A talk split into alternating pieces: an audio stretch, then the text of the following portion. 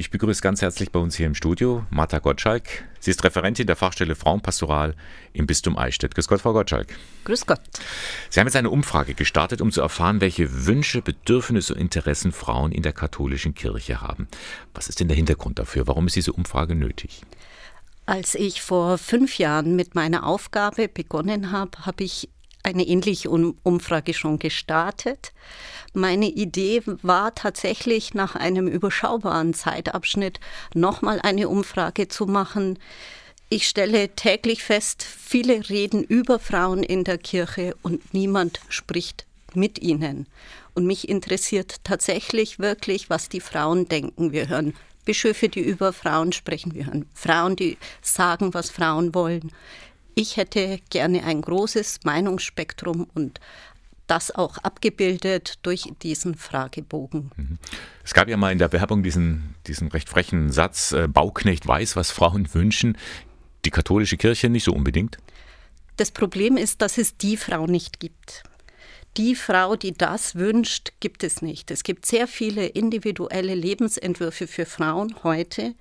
Und die Herausforderung von Kirche ist auch auf diese unterschiedlichen Lebensentwürfe von Frauen so zu reagieren, dass sie ihren Platz in der Kirche finden. Mhm.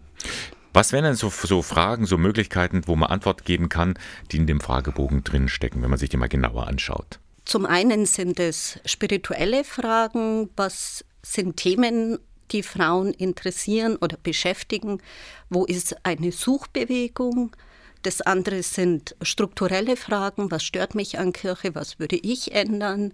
Und, und auch so Visionsfragen, die natürlich mit einer großen Resonanz auch entsprechend belegt werden können. An wen richtet sich nun der Fragebogen? Wer kann da alles mitmachen? Grundsätzlich alle. In erster Linie gerne Frauen, aber natürlich auch Männer, die sagen, das Thema Frau in der Kirche interessiert mich. Relevant und interessant wird es natürlich äh, durch die Menge der Rückmeldungen und äh, den Inhalt, den diese Rückmeldungen dann widerspiegeln. Mhm. Man kann aber auch eigene Vorschläge in diesen Fragebogen mit eingeben? Das wäre natürlich die Triebkraft und die Innovation, zu sagen, wo können nächste Schritte sein, wo gibt es auch Frauen, die sich tatsächlich mit einer neuen Vision, mit einem neuen Impuls auch tatsächlich in Kirche wieder einbringen möchten. Was passiert dann, äh, wenn der Fragebogen ausgewertet wird? Was passiert dann mit den Erkenntnissen? Das wird ein Baustein auf der Bundeskonferenz der Frauenseelsorge im Januar sein.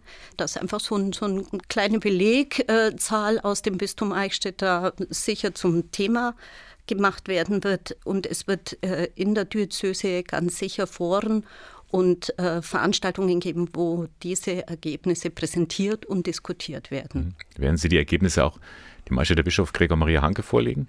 Wie bei dem letzten Fragebogen wird er auch diese Ergebnisse präsentiert bekommen. Und wir sehen, wie hm. wir ins Gespräch kommen. Sie kennen ihn ja persönlich noch aus der Zeit der Jugendarbeit. Sie haben ja gemeinsam die Plankstättener Jugendfestbar damals mit vorbereitet. Ähm, was meinen Sie, wie er reagieren wird, wie er zu diesem Thema steht? Ich erlebe unseren Bischof in der Begegnung sehr offen und sehr besorgt auch über den Zustand und die Zahlen der Kirche und Frauen sind ein, eine relevante Schar von Gläubigen, die Kirche tragen und gestalten wollen. Und ich empfinde ein ernsthaftes Ringen um diese Frage, um einen guten Weg zu finden, da nach vorne zu gehen als Kirche. Jetzt sind Sie nicht überhaupt die tragende Säule der Kirche. Ich kann mir eine, keine, keine Gemeinde, kein Gottesdienst, ich kann mir eigentlich nichts in der Kirche ohne Frauen vorstellen. Das macht die Frage so brisant, weil eben diese diese Frage nach der Rolle der Frau in der Kirche so laut gestellt wird und die guten Orte für die Frauen fehlen. Es ist äh, für mich noch sehr erinnerlich aus dem letzten Fragebogen, dass vor allen Dingen die älteren Frauen ungeduldig sind, mhm weil sie oft Liturgien mitfeiern müssen mit älteren ausländischen Priestern, die auch ihren geistlichen Ansprüchen nicht mehr gerecht werden können. Dadurch ist auch äh, die Unzufriedenheit äh, so groß und das muss unsere Sorge sein, wie kann eine Frau in der Kirche spirituell wieder gut begleitet werden, dass sie beheimatet bleibt, mhm. Geistlichen Umfeld, in dem sie aufgewachsen ist und auch bleiben möchte. Wir haben es nicht ausgesprochen, aber es, es schwebt über allen, ist die Frage nach dem Priestertum für Frauen. Da bin ich sehr zurückhaltend, weil ich glaube, dass es tatsächlich, wie es in der MHD-Studie benannt wird, das System nochmal angeschaut werden muss.